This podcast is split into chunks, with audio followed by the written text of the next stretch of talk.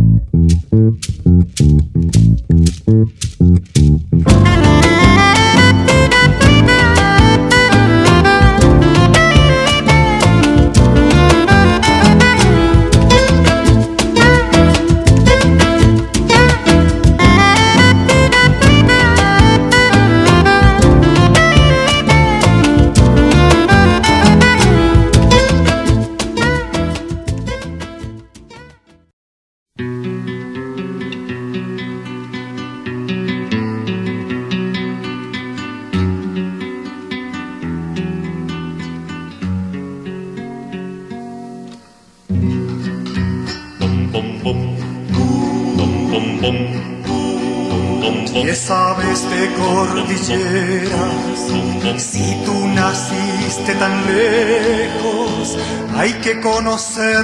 La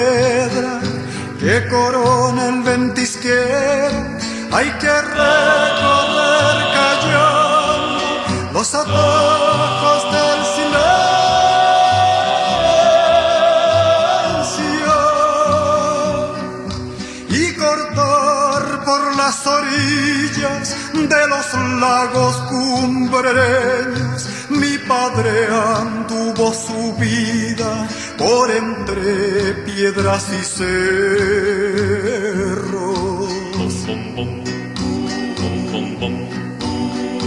La viuda blanca en su grupa, la maldición del arriero, llevó mi viejo esa noche a robar el ganado ajeno junto al paso de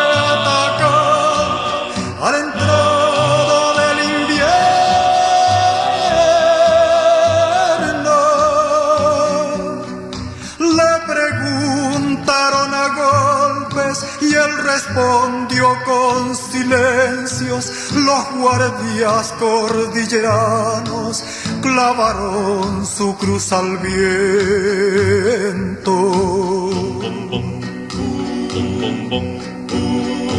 Los ángeles Santa Fe fueron nombres del infierno, hasta mi casa llegaba la ley buscando al cuatrero mi madre escondió la cara cuando el mar volvió del cerro.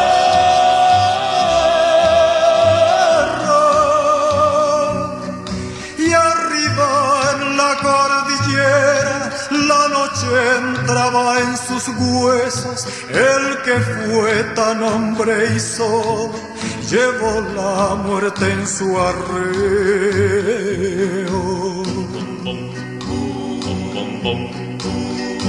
Nosotros cruzamos hoy con un rebaño del bueno, arriba en la cordillera. No nos vio cruzar ni el viento, con qué orgullo de querría si ahora llegara a saber.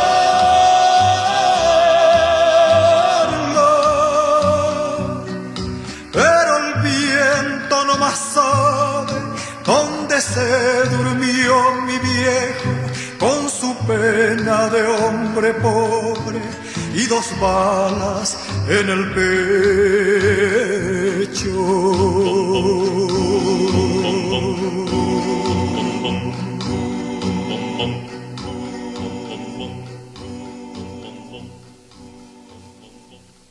El programa de hoy está dedicado a la música al talento, a la poesía, a la altura intelectual de este autorazo que es Patricio Mans, un hombre que por otra parte también dedicó parte de su tiempo a la literatura, un gran, un gran escritor. Pero más allá de eso, sus canciones han sido cantadas por los intérpretes más variados de la música popular del mundo, entre ellos obviamente la negra Mercedes Sosa, entre ellos Inti Gimani. No hay grupo en Chile que no haya cantado sus canciones. Ha sido compañero de Violeta Parra, de Víctor Jara, de los más grandes de bueno, ni hablar que fue uno de los fundadores de la Peña de los Parra en Santiago de Chile. Es uno de los grandes, grandes de verdad, quizá su música no ha sido lo suficientemente difundida entre nosotros. Por eso me quería tomar el trabajo de recordarles que en este continente, más allá de la cordillera, hay uno que se llama Patricio Mans, que sí, se acuerda de nosotros.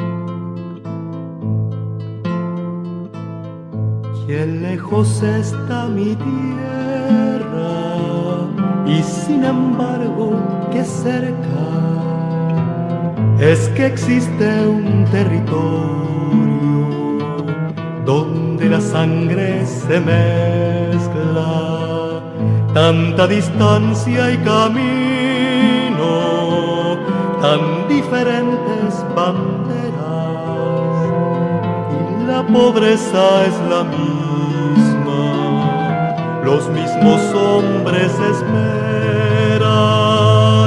Yo quiero romper mi mapa, formar el mapa de todos, mestizos negros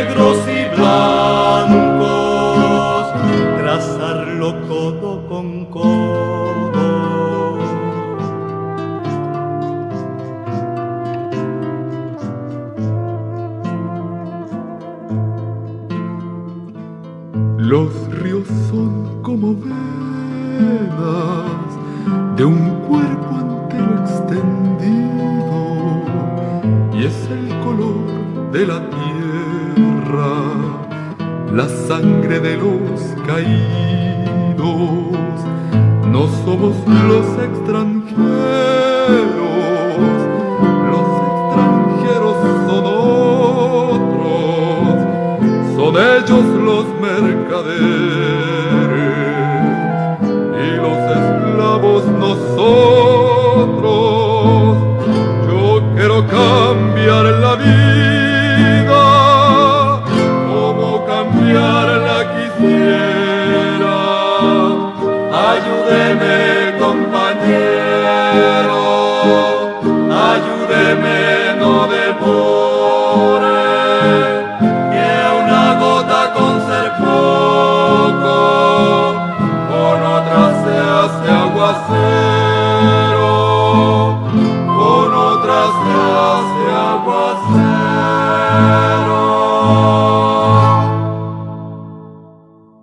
Hola Patricio querido.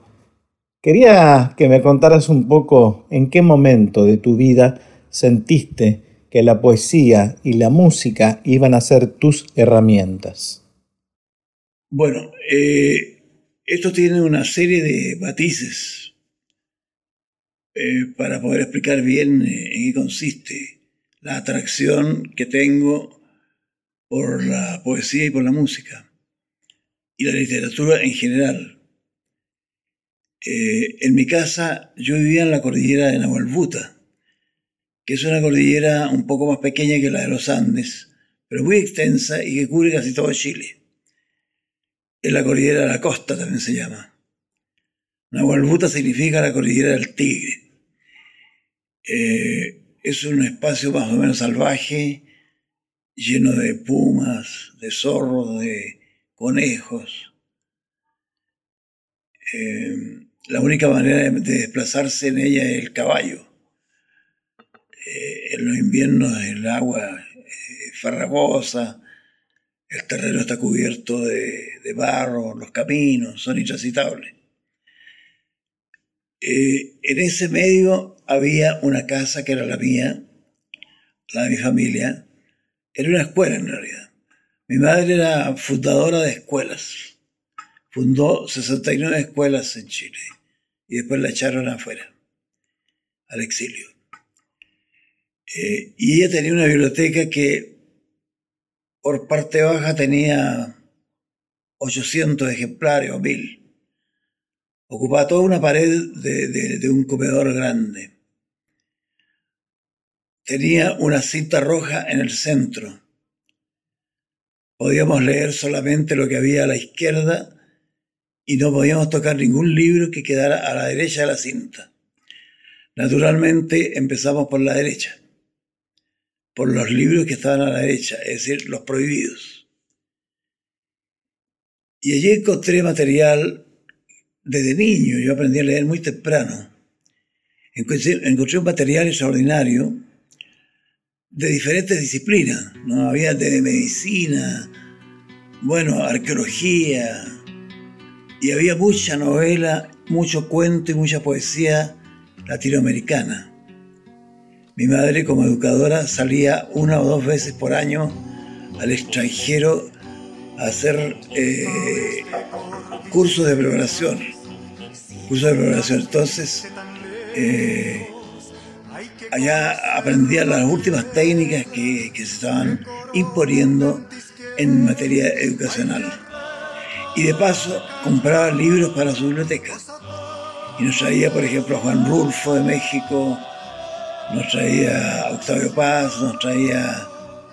A veces iba mucho más lejos, iba a Francia y volvía con Sartre, volvía a España y volvía con, la, con las novedades españolas. De verdad que la biblioteca era muy surtida y muy al día. Entonces allí aprendí yo a leer y a, leer libros.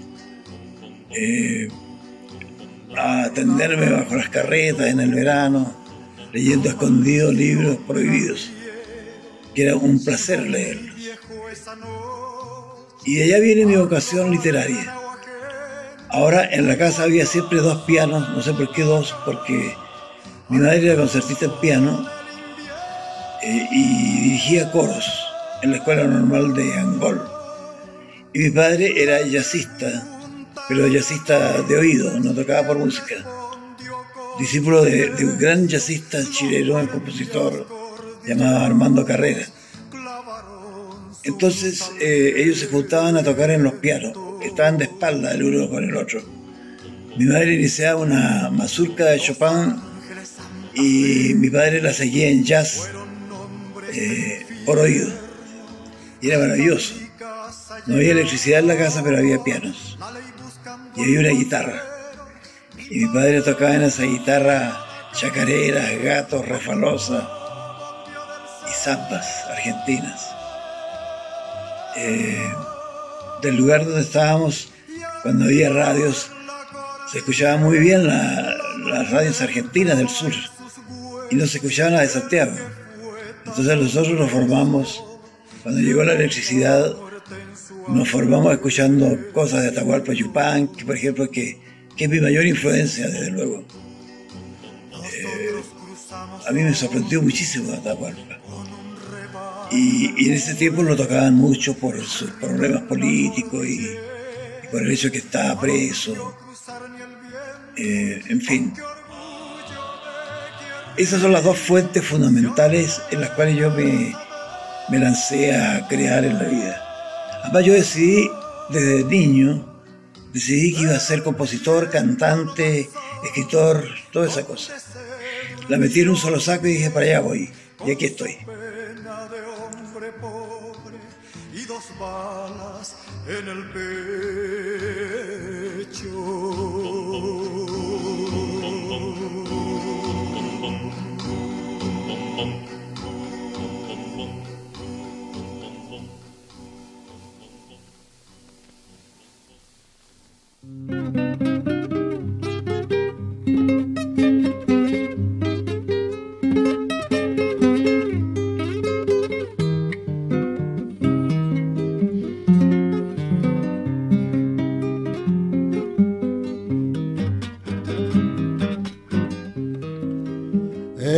Las arenas bailan los remolinos.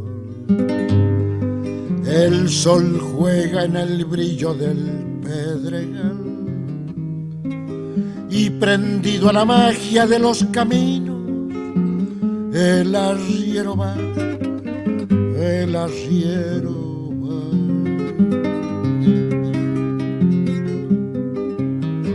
Es bandera de niebla su poncho al viento. Lo saludan las flautas del pajonal. Y animando a la tropa por esos cerros, el arriero va, el arriero va.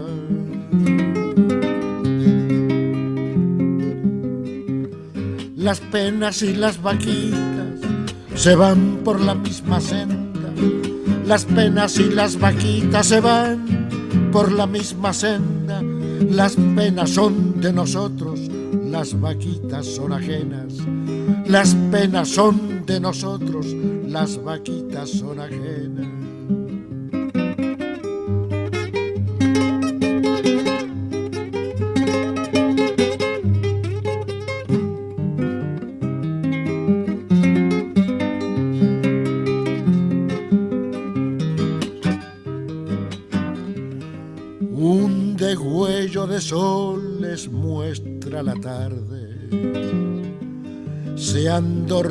Las luces del pedregal y animando a la tropa, dale que dale, el arriero va, el arriero va.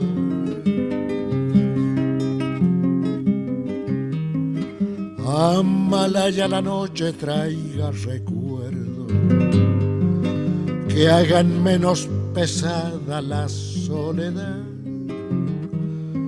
Como sombra en la sombra por esos cerros, el arriero va, el arriero va.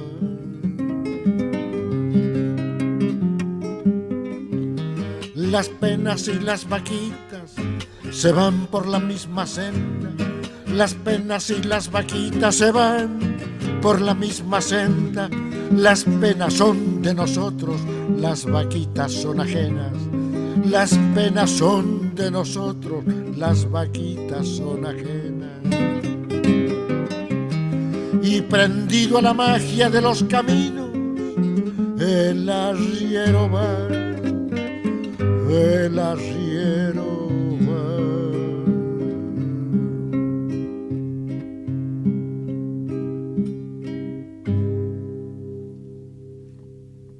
Fuiste y sos uno de los referentes más importantes que ha tenido la música popular chilena. Sin embargo, cada uno de nosotros también tuvo otros referentes. Quiero que me cuentes para vos quiénes fueron esos referentes.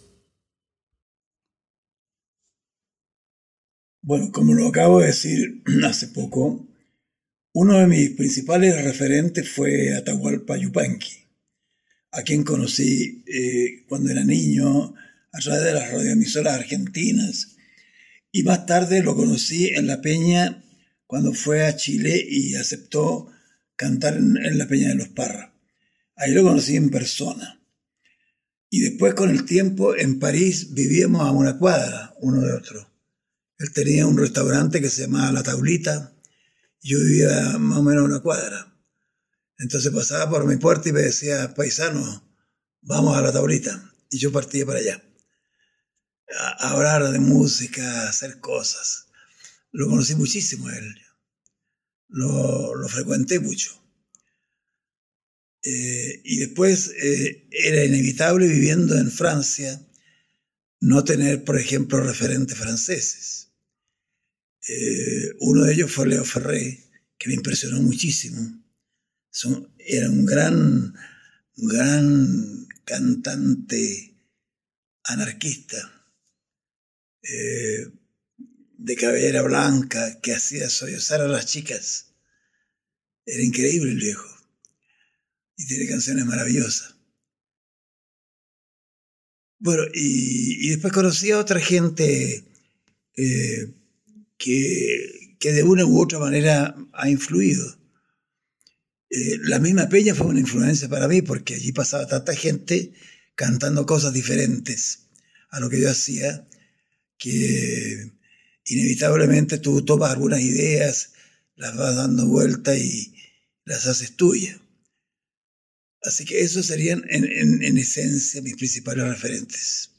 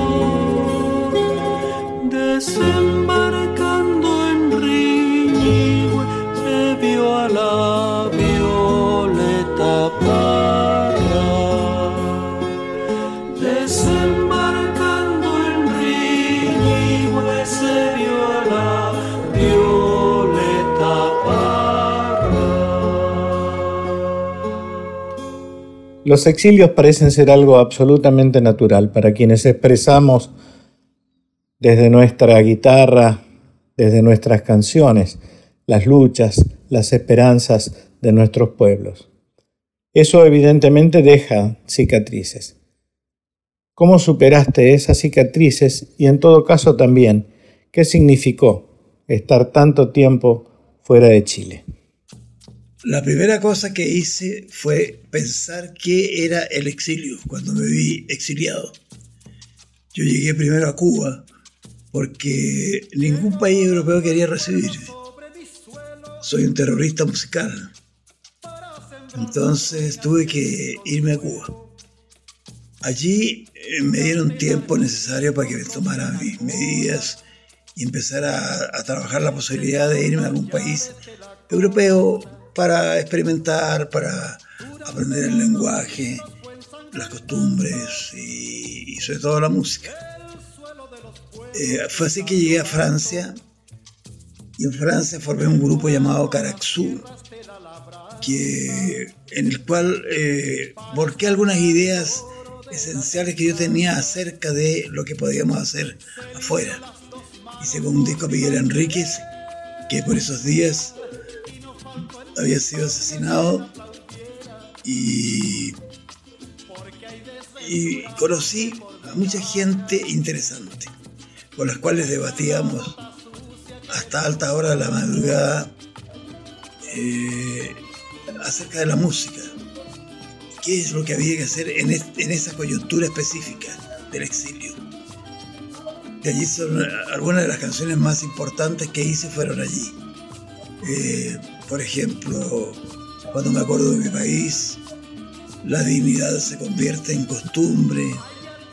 En fin, llegó volando y otras. Eh, convertí al exilio en una universidad. Aprendí a hablar francés, algo de italiano, algo de portugués, me las arreglo en los tres idiomas más el castellano. Lo que no es poca cosa tomando en cuenta que yo no tenía ninguna noción de ninguno de aquellos idiomas.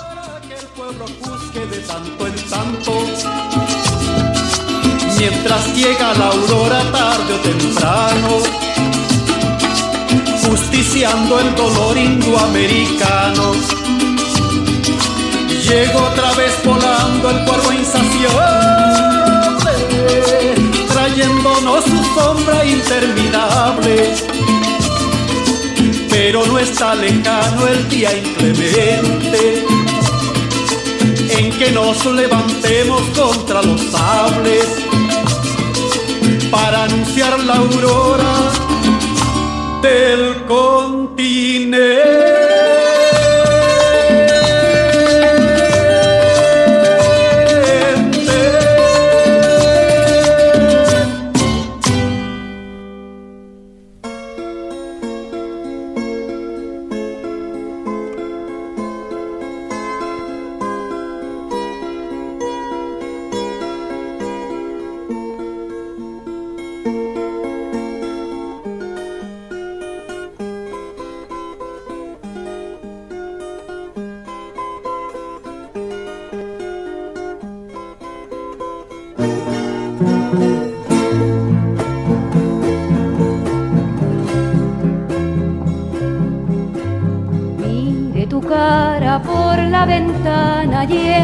firme.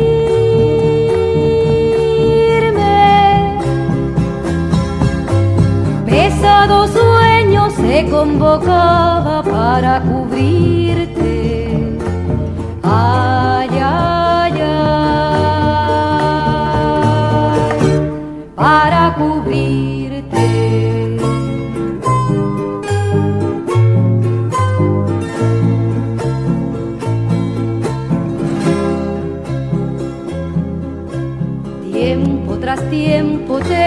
cuidando tras la ventana.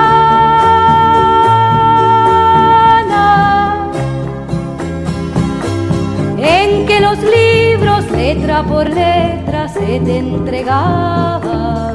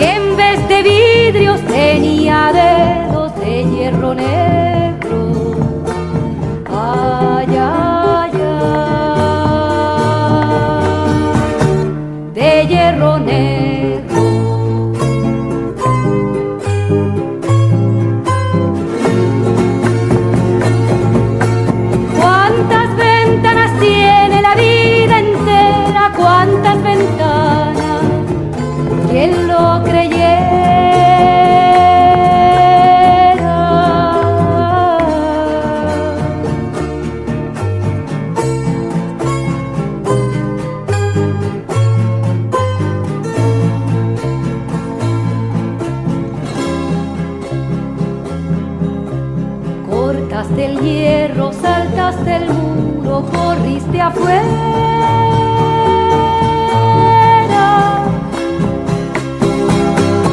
Y la metralla volteó mi sangre sobre la tierra.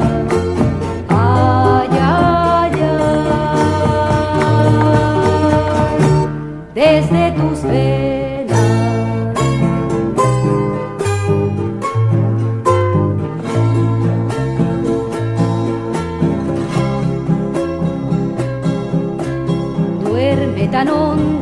Bajo la piedra el hijo niño.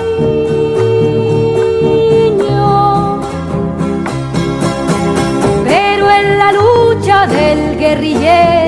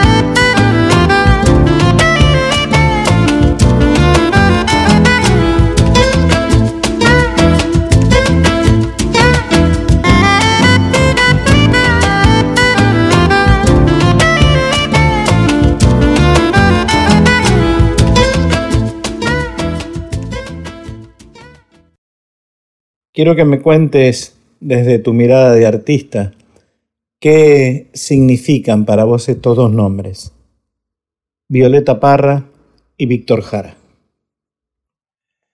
Bueno, con Violeta tuvimos eh, una gran amistad, cosa rara en ella porque no era de amistades. Era una vieja peleadora eh, y andaba, ponía límites muy precisos para los que se acercaban. Hacía una raya en el suelo y decía, de aquí no pasas, para evitar eh, acercamientos demasiado encombrosos. Pero conmigo fue muy diferente. Viajábamos juntos en los aviones cuando hacíamos giras, nos sentábamos juntos y hablábamos de música. Me enseñó a tocar eh, eh, el cuatro venezolano, me enseñó a tocar el charango un poco. Eh, de manera que nuestra amistad fue muy útil, al menos para mí. Aunque yo le aporté algunas ideas también a ella. Eh, en fin, eh, fue una, una, una muy buena relación. Ahora yo tengo una gran admiración por ella. La vi componer sus canciones, porque yo iba a trabajar con ella a la carpa de la reina, cosa que los demás no hacían. Eh, y allí, entre canciones, sopaipillas y viveño, pasaba por la noche. Eh, Víctor Jara eh, fue un buen amigo también. La gente cree que yo era enemigo de Víctor Jara, porque justamente éramos los dos que, que sobresalíamos en la peña con canciones originales. Él con Te recuerdo Amanda, yo con Arriba en la Cordillera. Y, y como que se producía un roce, pero no era verdad. Yo me iba al camarín y Víctor estaba allí y, conversábamos animadamente, intercambiábamos acordes, ideas, etc. Por ejemplo, una cosa linda fue cuando él volvió de Londres, becado, y había compuesto Te recuerdo Amanda. Entró al camarín, yo estaba solo allí y me dijo, más te voy a cantar una canción que acabo de hacer. Me cantó Te recuerdo Amanda. Recuerdo haber llorado la primera vez.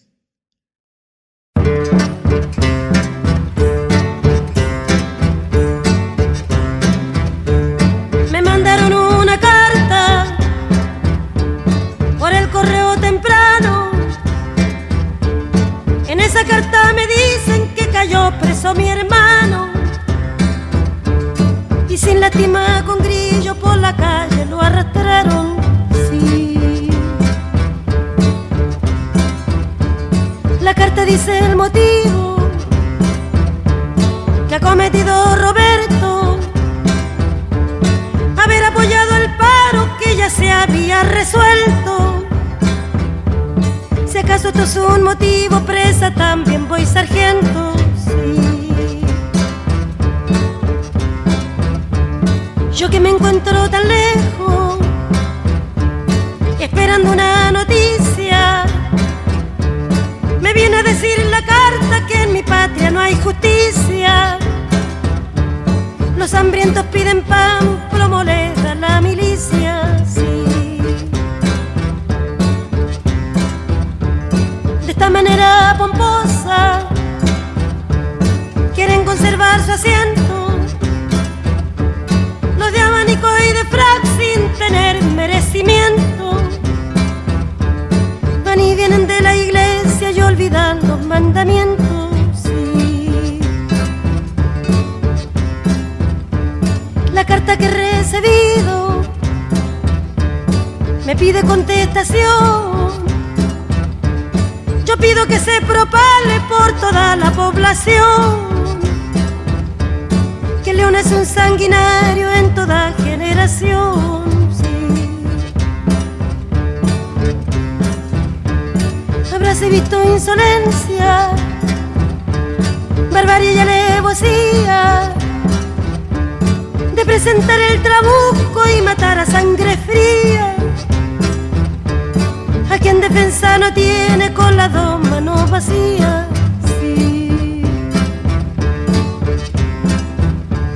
Por suerte tengo guitarra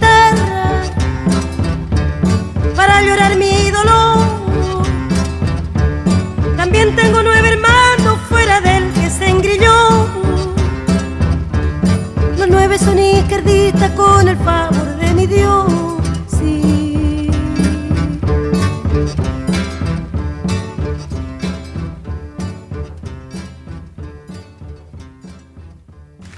la calle mojada, corriendo a la fábrica trabajaba Manuel. Su sonrisa ancha, la lluvia en el pelo, no importaba nada. Ibas a encontrarte con él, con él, con él, con él, con él. Son cinco minutos, la vida es eterna en cinco minutos. Suena una sirena de vuelta al trabajo y tú caminando lo iluminas todo. Los cinco minutos te hacen florecer. Te recuerdo, Amanda, la calle mojada, corriendo a la fábrica donde trabajaba Manuel. La sonrisa ancha, la lluvia en el pelo, no importaba nada, ibas a encontrarte con él, con él, con él, con él, con él, que partió a la sierra, que nunca hizo daño, que partió a la sierra y en cinco minutos quedó destrozado. Suena una sirena de vuelta al trabajo. Muchos no volvieron, tampoco Manuel. Te recuerdo, Amanda, la calle mojada, corriendo a la fábrica donde trabajaba Manuel.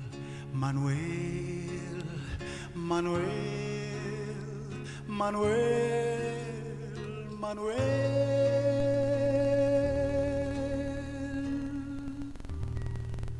Esta canción se llama Te recuerdo Amanda y es una canción que habla del amor de dos obreros, dos obreros de ahora, de esos que, que usted mismo ve por las calles y a veces no se da cuenta de lo que existe dentro del alma de dos obreros de cualquier fábrica, en cualquier ciudad, en cualquier lugar de nuestro continente.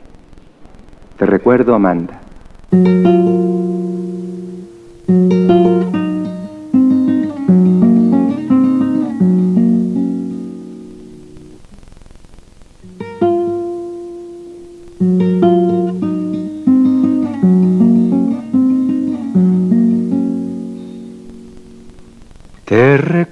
Amanda, la calle mojada, corriendo a la fábrica donde trabajaba Manuel. La sonrisa ancha, la lluvia en el pelo, no importaba nada, ibas a encontrarte con él, con él, con él, con él, con él. Son cinco minutos, la vida es eterna en cinco minutos. Suena la sirena de vuelta al trabajo y tú caminando lo iluminas todo los cinco minutos te hacen florecer. Te recuerdo, Amanda, la calle mojada, corriendo a la fábrica donde trabajaba Manuel. La sonrisa ancha, la lluvia en el pelo, no importaba nada ibas a encontrarte con él, con él, con él, con él, con él, que partió a la sierra, que nunca hizo daño, que partió a la sierra y en cinco minutos quedó destrozado, suena la sirena, de vuelta al trabajo, muchos no volvieron tampoco Manuel. Te recuerdo, Amanda, la calle mojada, corriendo a la fábrica donde trabajaba Manuel.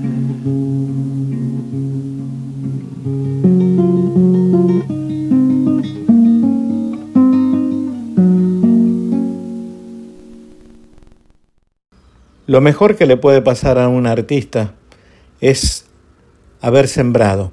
Y yo creo definitivamente, Patricio, que sembraste y mucho en tu patria. Decime qué suponés que va a suceder con la música en Chile y qué expectativas tenés sobre los jóvenes músicos que hoy florecen en tu país. En líneas generales, yo veo que la gente joven que está cantando y componiendo ahora están un poco distantes de nosotros, de lo que fuimos la, Peña y lo que fuimos la nueva canción chilena. Eh, sus eh, preocupaciones culturales están en otra dimensión ya más, más farandulera, más, más blanda con respecto a lo que nosotros hacíamos. Y eso me da un poco de, pena y de resquemor porque me pregunto cómo es posible que, que no puedan mirar eh, más o menos lo que hacíamos nosotros y, tratar de continuar en esa línea, que era una línea interesante. Eh, de hecho, en Europa la nueva canción chilena causó sensación. Yo me acuerdo que los periodistas andaban persiguiendo, los franceses, no los chilenos. Nos perseguían por las calles, las casas, teléfonos, y, en fin. Pero también hay otra gente como los, los, trapos, los trapos, que son eh, integrantes de mi propia banda y formaron otra aparte. Pero para participar en, en, eh, en, esta ocasión, en el homenaje, eh, han sacado su primer disco, van para, van para el segundo, ya creo que tienen ya el segundo, pero no me lo han dado todavía.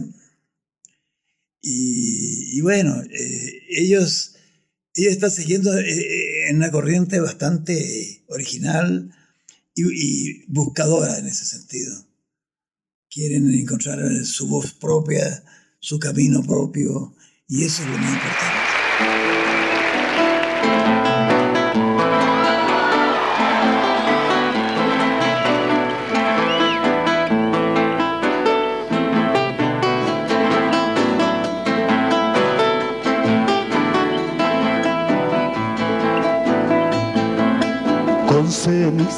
Con desgarros, con nuestra altiva impaciencia, con una honesta conciencia, con enfado, con sospecha, con activa certidumbre, pongo el pie en mi paz.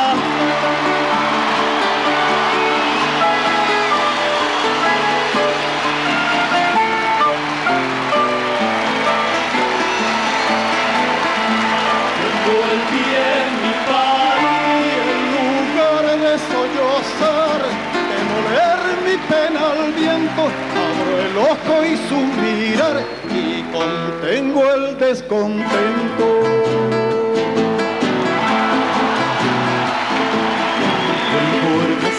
Vuelvo tierno, vuelvo con mi esperadura, vuelvo con mis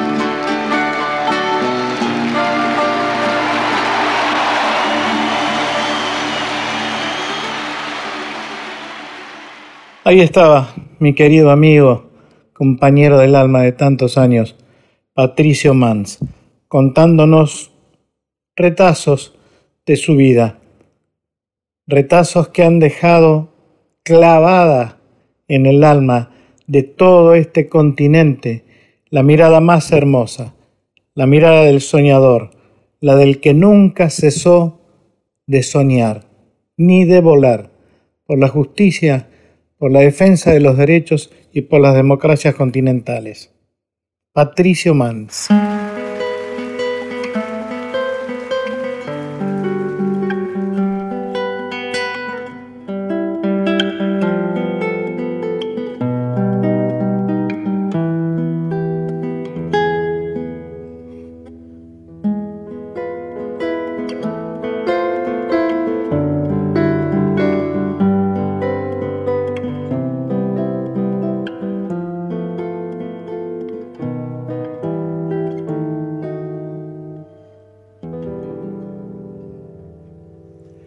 Por unas pupilas claras que entre muchos sables viera relucir. Y esa risa que escondía no sé qué secreto si era para mí. Cuando altivo se marchó entre gritos de alguacil, me nubló un presentimiento al verlo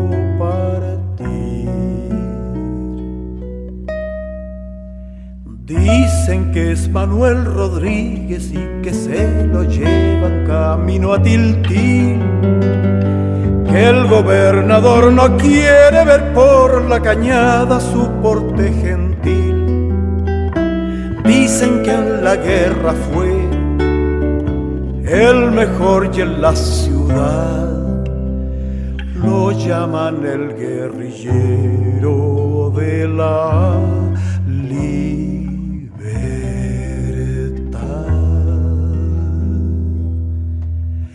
Solo sé que ausente va, que lo llevan los soldados, que amarrado a la montura la tropa lo aleja de su general.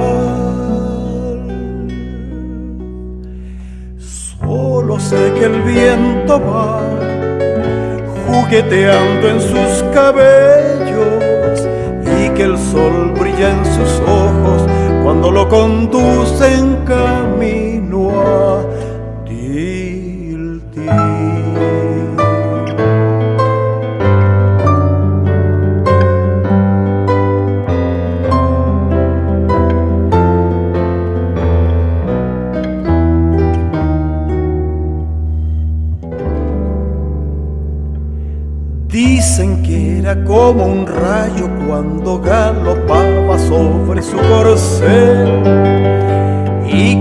paso del jinete todos murmuraban su nombre, Manuel.